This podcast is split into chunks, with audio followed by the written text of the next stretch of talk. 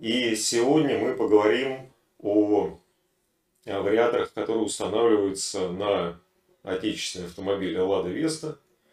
И не только на эти автомобили, огромный список автомобилей, которые оборудуются подобным же вариатором. Сподвигал на это нас э, огромное количество э, вопросов, огромное количество проблем, связанных с этими вариаторами. Попробуем сегодня начать разбираться в один. Э, для многих уже является не секретом, что на отечественные автомобили устанавливаются вариаторы японского производства. Выпускает их японская фирма Джатка. А что ставится, какая из трансмиссий ставится на автомобиле Vesta, э, Lada Vesta SV Cross? А, это э, трансмиссия, которая имеет маркировку по... Называется эта трансмиссия JF015E. Очень интересная трансмиссия с точки зрения конструкции. Ее предшественницей явилась трансмиссия, которая носит наименование JF011E. Но э, конструктивно они крайне-крайне сильно различаются. А с чем это связано? Э, так выглядит э, трансмиссия GF015E э, внутри. А что она из себя представляет? Корпусной элемент, состоящий из трех частей. Это картер гидротрансформатора, это основная полость трансмиссии и задняя крышка. В передней части установлен масляный насос, установлен планетарный двухступенчатый редуктор. А, в задней части коробки установлен а, вариаторный ремень а, с конусными шкивами. Снизу коробки находится гидравлический блок, который управляет работой, все, работой всех гидравлических компонентов. И сзади коробки как бы установлена главная пара. Это то, что уже передает вращение на привода, которые вращают э, колеса в этой трансмиссии. А, чем э, интересна эта трансмиссия? Тем, что у нее реализовано двухступенчатое э, переключение передач на передний ход. Если у обычных вариаторов есть только коммутация движения вперед либо назад, пакетом фрикционов, таких же как в автоматической трансмиссии, то у этой коробки одна передача назад и две передачи вперед. По э, логике работы электроника переключает э, с первой на вторую передачу где-то при скорости 50-60 км в час. Э, то есть э, мы получили такой гибрид двухступенчатой автоматической трансмиссии и вариатора. Для чего была сделана подобная технология. Сделано это было в первую очередь для того, чтобы уменьшить массогабаритные показатели трансмиссии.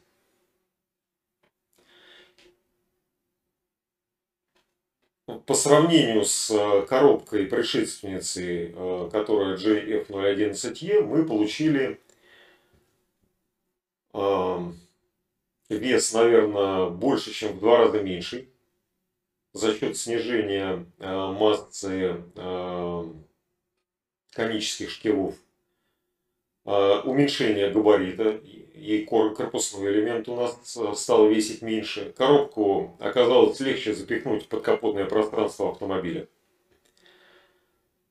Но в то же время это добавило определенных проблем. Есть и преимущество. Преимущество этой трансмиссии в том, что э, производители добились рекордного э, передаточного отношения. То есть эта коробка позволяет э, использовать э, передаточное отношение 1 к 7,3. То есть больше, чем в 7 раз изменять э, скорость вращения, э, передаваемую от двигателя на колеса. Это, наверное, рекордный показатель, который позволяет машине очень активно разгоняться автомобилем даже с слабым двигателем. А эти трансмиссии устанавливаются на автомобиле, как правило, с объемом двигателя не выше 1,6 литра. То есть диапазон мощностей от ну, а, точнее объемов двигателей от 0,7 до э, есть э, пару моделей, где используются с двигателем э, объемом э, 1,8 литра. Но таких там всего две модели. В основном до 1,6. Э, при этом э, машины с, ну, наверное, эту картинку можно закрыть уже. Э, при этом э, эти а, автомобили с достаточно слабыми двигателями имеют возможность за счет вот этого бешеного передаточного а, числа а, очень активно разгоняться на старте. И при этом в машине будет достаточно комфортно при движении на больших скоростях. То есть при движении с скоростями порядка 110-120 км в час у нас двигатель не будет Э, вращаться со, как на обычных, э, например, ручных коробках, либо на автоматах уже под 4000 оборотов, здесь будет, наверное, порядка э, двух с половиной, максимум трех. Но это при спокойной езде. При дросселировании, если вы хотите активно разогнать, то у вас двигатель будет увеличивать обороты и машина будет разгоняться более активно. Это особенность а, именно этой вариаторной коробки, имеющей две ступени движения вперед и а, имеющая максимально из а, всех, наверное, существующих трансмиссий передаточные отношения. Вот, вернемся к тому вариатору, который устанавливался на отечественные автомобили.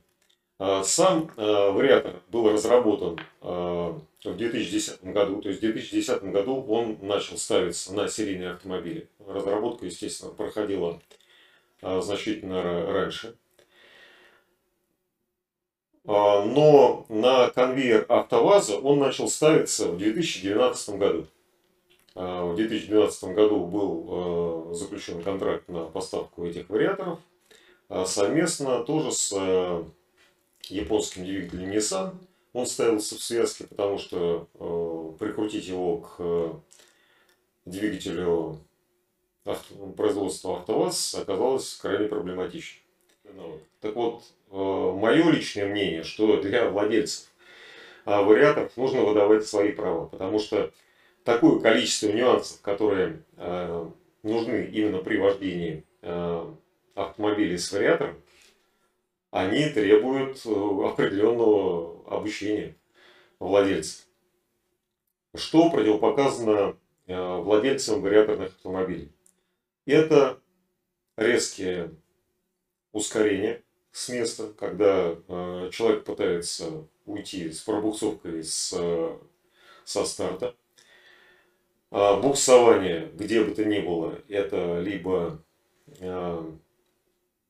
какая-то снежная каша зимой, либо это попытка дрифтовать на машине а, по сухому асфальту, а, все это приводит к разрушению трансмиссии. А, вариаторная коробка не любит как резкой езды, так и езды очень тихой, спокойной. Связано это с тем, что в составе вариатора, то есть та часть, которая передает мощность со шкива на шкив, это э, ремень, вариаторный ремень. Вот можно сейчас выдать картиночку этого ремня. Вот такая вот деталька.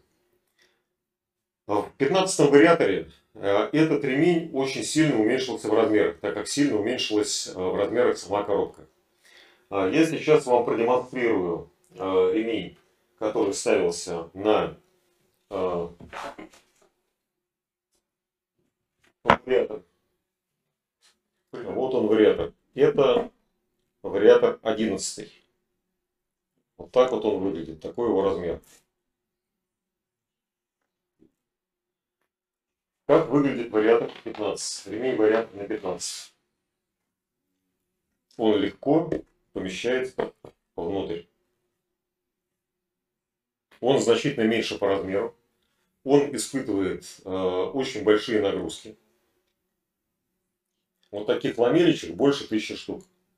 И вот у меня тут в коробочке от рассыпавшегося ремня, из-за того, что у него порвались как раз вот эти вот ленты, вот огромное количество прямо вот, вот этих вот пластиночек. Вот, слышите, как они звенят? Прямо вот как гимик. Если вы услышите такой звон, то это значит, что вашему карману скоро придется немножечко похудеть. Из-за того, что трансмиссия будет нуждаться в серьезном-серьезном ремонте. Вот, потому что э, порванный ремень э, очень часто влечет за собой еще и поврежденные шкивы, между которыми э, этот ремень и зажимается.